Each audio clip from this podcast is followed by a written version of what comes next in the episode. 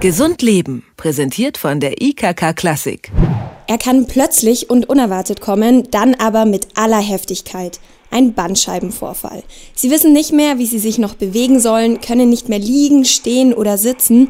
Vier von fünf Deutschen sind wegen eines Rückenleidens mindestens einmal im Leben in Therapie. Kann man jetzt schon einem Bandscheibenvorfall vorbeugen und was tun, wenn es passiert? Diese Fragen gebe ich jetzt weiter an Dr. Thomas Pauli. Er ist Arzt beim Deutschen Orthopädenverband. Guten Tag, Herr Pauli. Guten Tag. Ich bin 25 Jahre alt. Wie lange dauert es denn statistisch noch, bis es mich erwischt mit einem Bandscheibenvorfall? Na, statistisch gesehen ähm, können Sie bis 100 Jahre alt werden und können überhaupt keinen Bandscheibenvorfall bekommen. Aber die Wahrscheinlichkeit, dass Sie irgendwann zwischen dem 30. oder 50. Lebensjahr ein solches Problem entwickeln werden, ist äh, relativ groß, vor allen Dingen in der heutigen Zeit, wo wir in einer Gesellschaft leben, die sich dadurch auszeichnet, dass wir uns immer weniger bewegen. Und damit nimmt das Risiko einer solchen äh, Entwicklung einfach deutlich zu. Wie entsteht denn jetzt ein Bandscheibenvorfall? Man muss sich das so vorstellen, dass die Bandscheibe ein sehr elastisches Gewebe ist. Die besteht aus dem, äh, aus dem Bandscheibengewebe selber und innen drin gibt es einen sogenannten Galertkern. Wir wissen, dass Babys zum Beispiel eine sehr dicke Haut haben und wir wissen, dass Menschen eine sehr alte, brüchige und sehr empfindliche Haut haben. Und so ähnlich ist es auch bei der Bandscheibe. Das heißt, die Bandscheibe, die am Anfang unseres Lebens sehr dick und elastisch ist, die wird im Laufe des Alters immer brüchiger und damit auch weniger widerstandsfähig. Und die Gefahr ist einfach, dass dieser Galertkern, der in der Mitte der Bandscheibe ist, dass der nun sich vorwölbt oder sogar sich ganz nach außen rausdrückt. Und dann haben wir eben das Problem eines Bandscheibenvorfalles. Und wie merke ich das dann konkret, wenn es passiert? Das ist sehr unterschiedlich. Wir wissen heute durch unsere kernspintomografische Untersuchung, dass es eine ganze Menge Menschen gibt, die einen Bandscheibenvorfall haben, aber so gut wie gar keine Beschwerden haben. Und wir haben auf der anderen Seite Leute mit ausgeprägten Beschwerden, äh, die kernspintomografisch aber gar keinen Bandscheibenvorfall haben. Das heißt also, für den Patienten ist es relativ schwierig festzustellen, hat er nun einen Bandscheibenvorfall oder nicht. Und wie gesagt, durch die Kernspintomographie haben wir ein bildgebendes Verfahren, aber im Vordergrund stehen immer die klinischen Beschwerden des Patienten. Das heißt Schmerz auf der einen Seite oder aber auch sogenannte neurologische Ausfälle. Das heißt, dass hier Druck auf Nervenwurzeln ausgeübt wird und dadurch Gefühlsstörungen entstehen können oder aber auch sogar Lähmungen. Wenn ich jetzt einen Bandscheibenvorfall habe und es nicht bemerke, ist es dann tragisch oder sollte ich jetzt zu einer Vorsorgeuntersuchung gehen?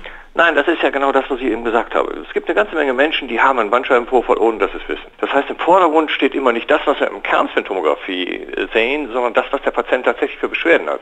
Das heißt, wenn Sie Rückenbeschwerden haben, und die entsprechend umfangreich sind, dann äh, sollten Sie sich natürlich in ärztliche Behandlung begeben zu einem Orthopäden, der hier sach- und fachgerecht dieses Thema dann mit Ihnen besprechen und auch bearbeiten kann. Oft wird ja ein Bandscheibenvorfall operativ gesundet. Wie repariert man denn so eine Bandscheibe operativ und ist es eigentlich heute noch zeitgemäß? Da muss ich gleich einwenden, äh, dass ein Bandscheibenvorfall nicht unbedingt operativ behandelt werden muss. Wir wissen, dass die Ergebnisse zehn Jahre mit und ohne operative Therapie im Grunde genommen fast gleich sind. Das heißt also, die Tendenz, sich zurückzuhalten, bei einem Bandscheibenvorfall das operativ anzugehen, ist sehr, sehr groß. Der einzige Grund, dass wir doch relativ schnell operativ intervenieren müssen, ist dann gegeben, wenn wir neurologische Ausfälle haben. Das heißt, wenn wir hier sehen, dass Lähmungen bestehen und das Risiko vorhanden ist, dass diese Lähmung auf Dauer bestehen bleibt. Das ist die eine äh, Möglichkeit, ähm, eine Bandscheibe operativ zu behandeln. Und die andere ist, wenn nach einer Zeit der konservativen Behandlung, das heißt über Medikamente, Krankengymnastik, Spritzen, Akupunktur und was es sonst noch alles gibt, wenn nach dieser Zeit eben nicht das Beschwerdebild für den Patienten ausreichend behandelt werden konnte. Das heißt, dass er wirklich wieder belastungsfähig geworden ist.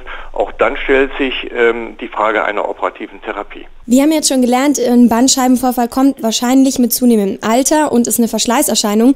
Kann man denn so einem Bandscheibenvorfall überhaupt vorbeugen? Und wenn ja, wie? Also es ist so, Sie müssen sich vorstellen, dass wir die einzige Spezies auf diesem Planeten sind, die aufrecht gehen. Und zwar immer. Das können wir aus zwei Gründen. Erstens, weil wir da hinten so einen Stab drin haben, den wir die Wirbelsäule nennen.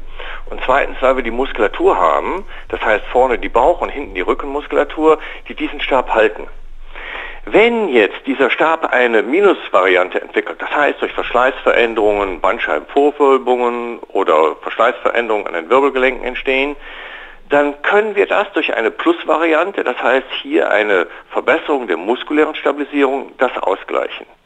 Das heißt also, die Frage ist, wenn wir solche altersbedingten Veränderungen bekommen, dann können wir im Sinne der Prävention arbeiten, indem wir hier Sport machen, indem wir uns bewegen, indem wir etwas für die Kräftigung unserer Rumpfmuskulatur tun. Dankeschön, das waren Ratschläge vom Facharzt Dr. Thomas Pauli vom Deutschen Orthopädenverband.